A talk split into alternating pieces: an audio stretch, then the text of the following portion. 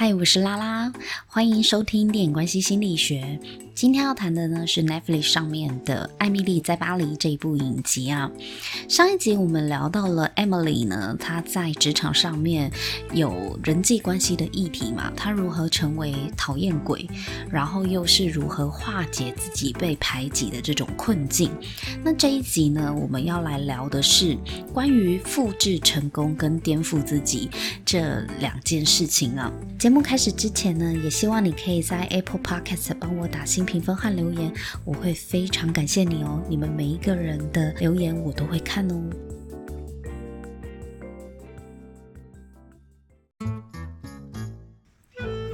Emily 呢，她是非常擅长社群行销的。她除了自己创立的 IG 账号 Emily in Paris，她原本从四十八位粉丝，就是她刚来到巴黎的时候，她就开了一个这个账号，然后四十八位粉丝快速成长到两万粉丝哦，因为她很会 po 一些照片，然后再加上他自己很深刻的一些文案，然后就扩散出去，广受欢迎。很多人都不知道 IG 到底要怎么操作，但是如果你你看了这一部影集，你就会知道 Emily 她亲自示范给我们看啊。那我认为，除了 Emily 是一个甜姐儿，长相甜美，很受欢迎之外呢，每一张照片的注解文案才是她最特别、最引发大家共鸣的地方啊。好比说，她在学习法文的过程中啊，她对法语里面的“阴道”这个词，它是阳性词，Emily 觉得很不可思议，所以她就去问了她的上司 Sylvie，Sylvie 就说：“嗯，可能是因为虽然阴道是女人的身体器官。”但是却为男人所拥有的关系吧，因为 Sylvie 也不知道，反正法国人从小到大，阴道这一个词就是阳性词，他们也没有去深究原因。但是呢，Sylvie 这样子的一个解释呢，让 Emily 难以接受，所以 Emily 她就做了一个梗图，她把客户的阴道回春产品图呢，下了一个注解，叫做“阴道不是男人的”。那这一张梗图呢，就被呃法国总统夫人呢分享了，然后就造成很大的回响跟能见度哦，所以这个阴道回春产品的客户就非常的满意 Emily 这样子的操作。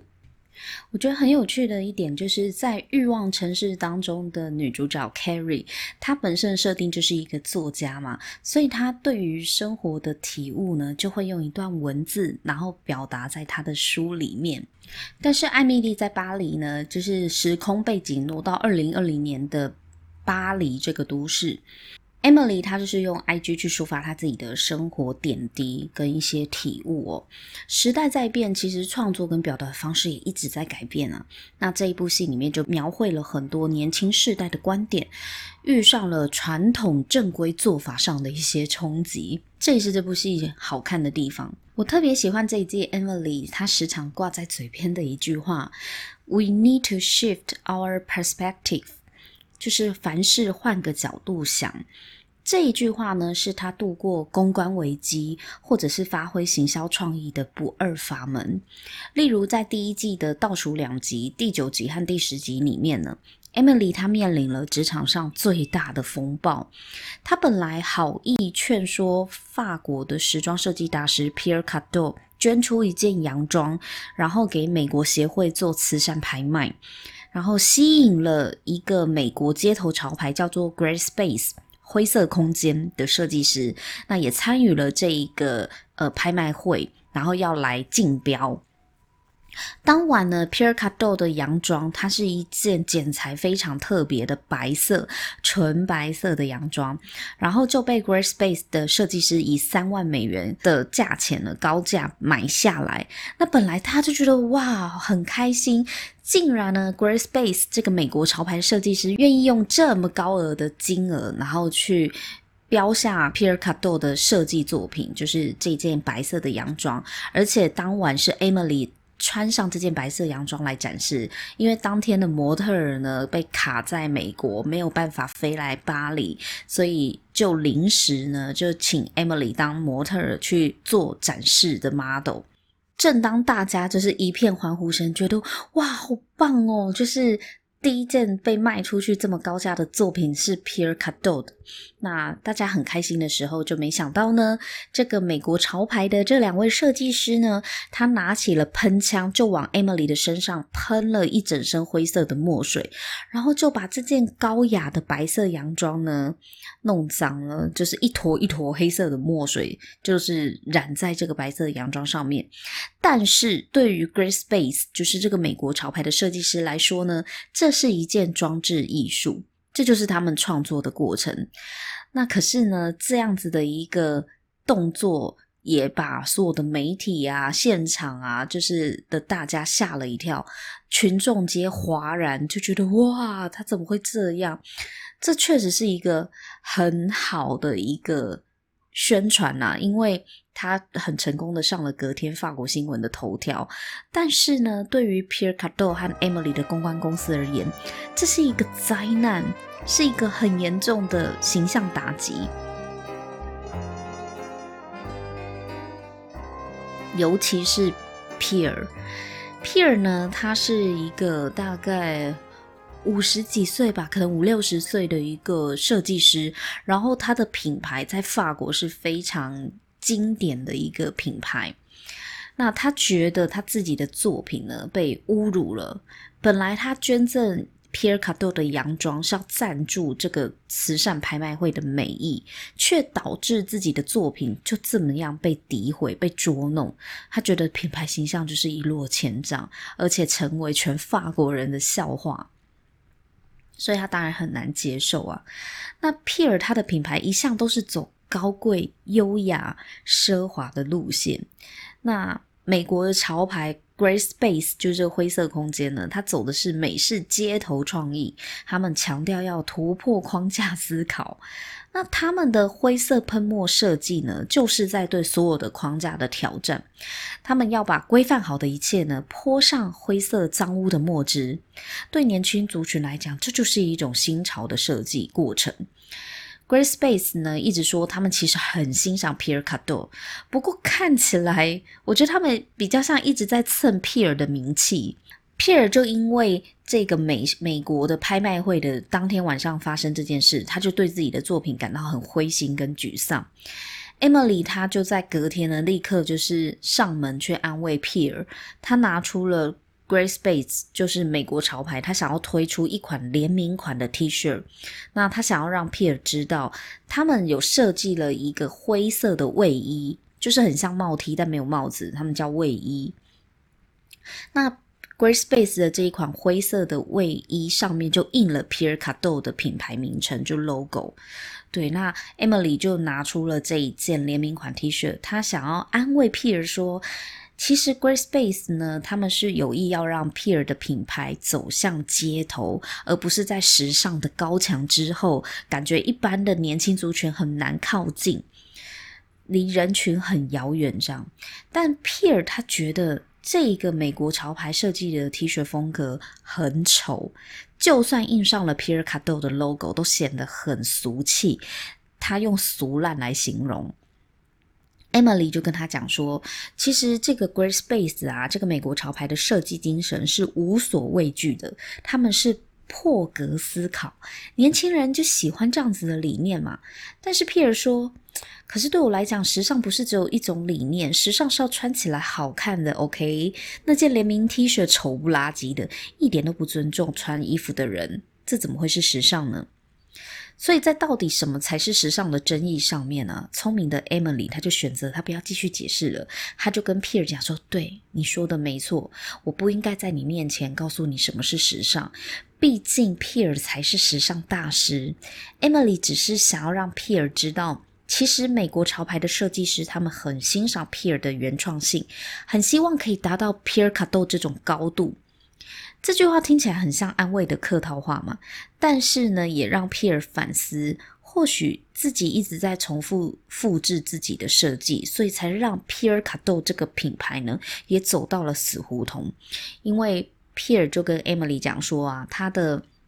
衣服曾经是穿在巴黎最美的女人的身上，可是这些女人呢，她们也老了，年华也老去了，所以她的客户也越来越少，就是递减。那他一直重复自己过去的成功，这也让他走到了瓶颈。他跟 Emily 说：“这是我最黑暗的时候。”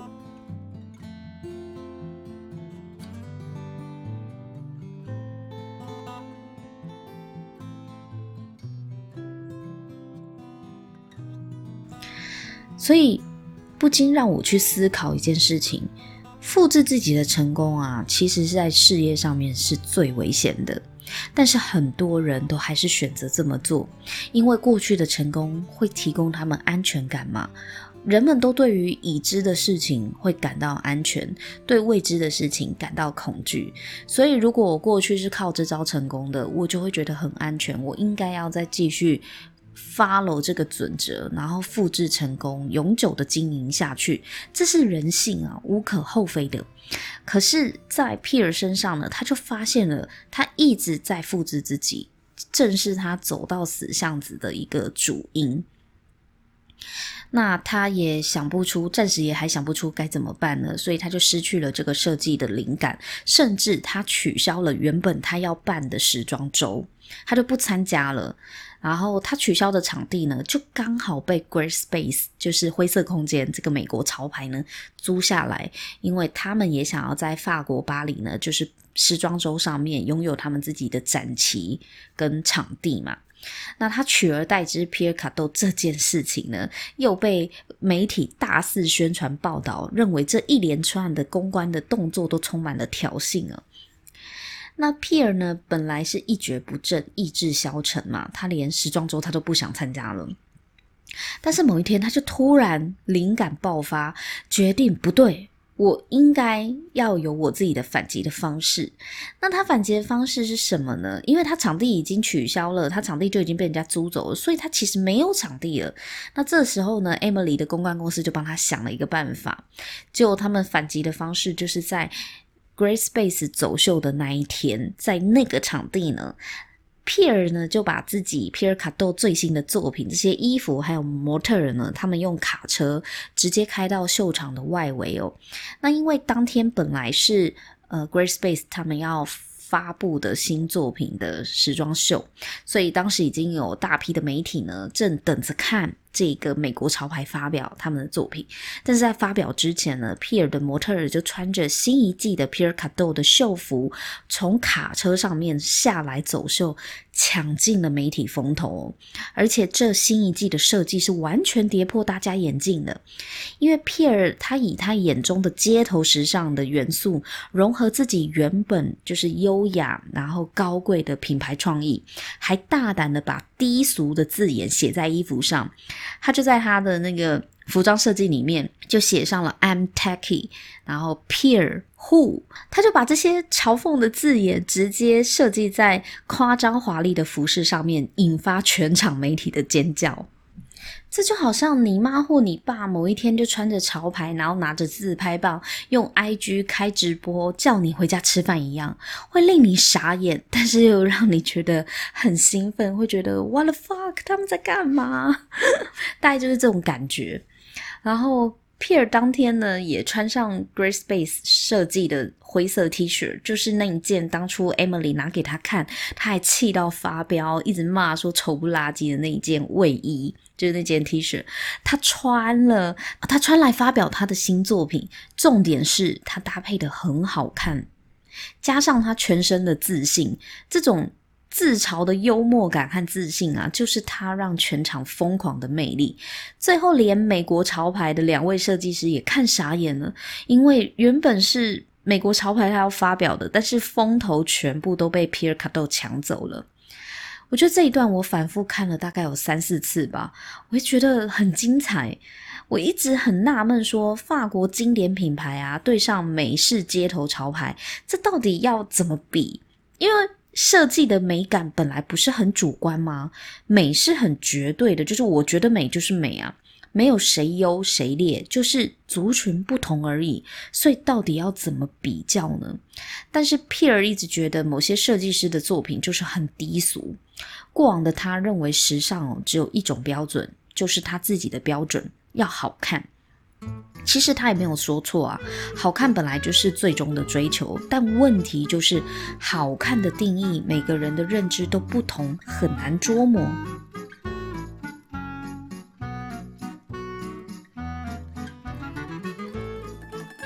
所以 Pier 后来呢，就决定把街头次文化的元素结合过去 Pierre Cardin 的品牌高级感，两种看似对立的时尚文化呢，Pier 把它们完美结合了。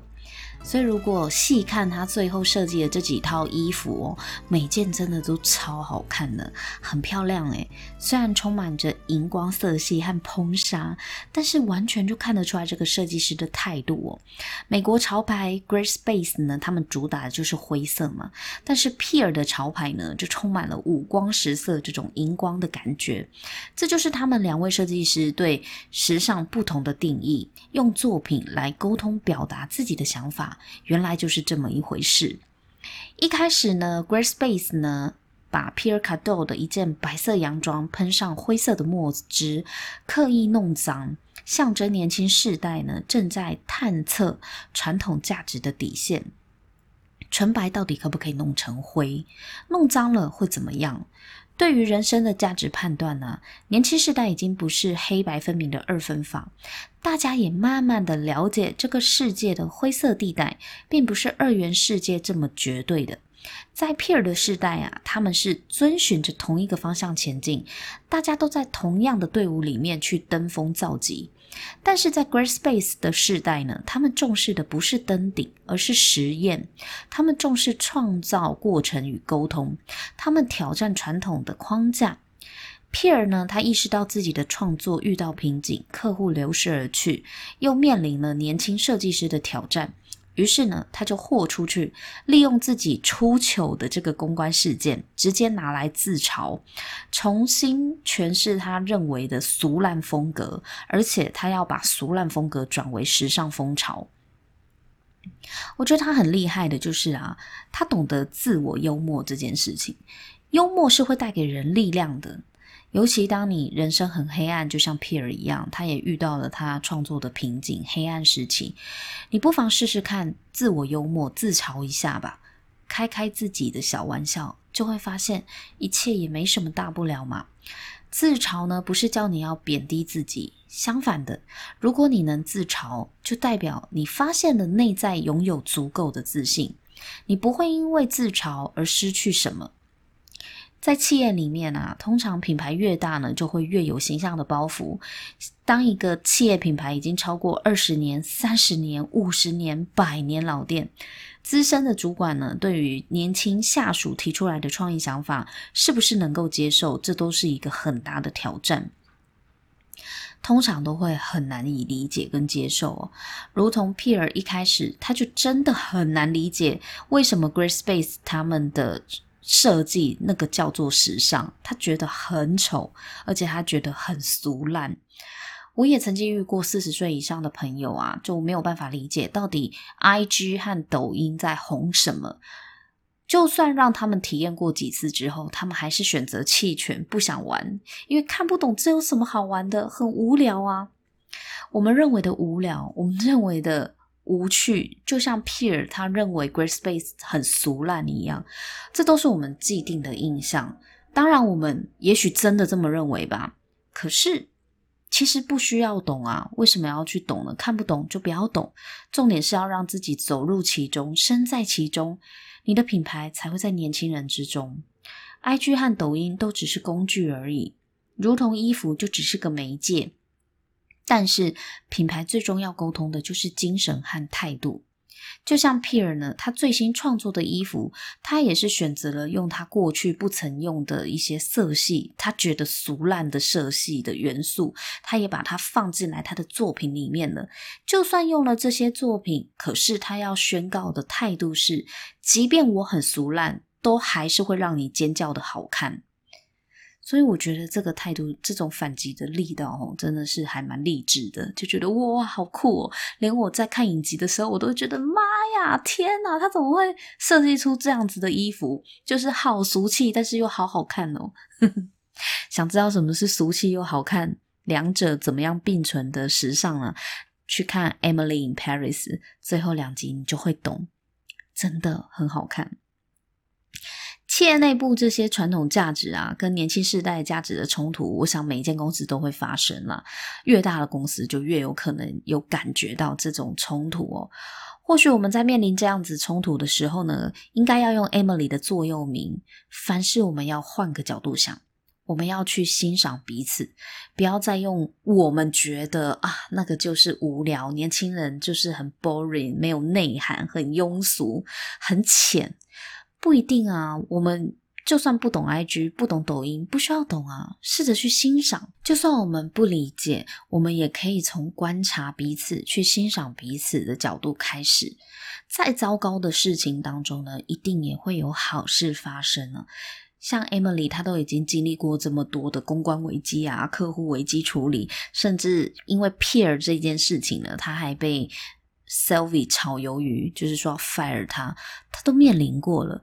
可是他唯一不变的就是，他永远永远在颠覆自己的想法，他永远在换个角度想，再糟的事情，他都能够从里面找到值得庆祝跟赞赏的角度。我觉得这就是 Emily 她她一个很棒的一个人格特质哦。也是我们在人生遇到一些卡关的时候很实用的一个方法。所以希望呢，我们都有足够的智慧，能够从糟糕的事情里面呢，找到里面的一两件好事。如果你找不到的话呢，欢迎写信给我，我们可以一起找哦。如果你喜欢我们的节目呢，欢迎分享，跟在 Apple Podcast 里面帮我们打新评分和留言，我会非常感谢你。那么今天就先跟大家聊到这里，我们下一集见哦，拜拜。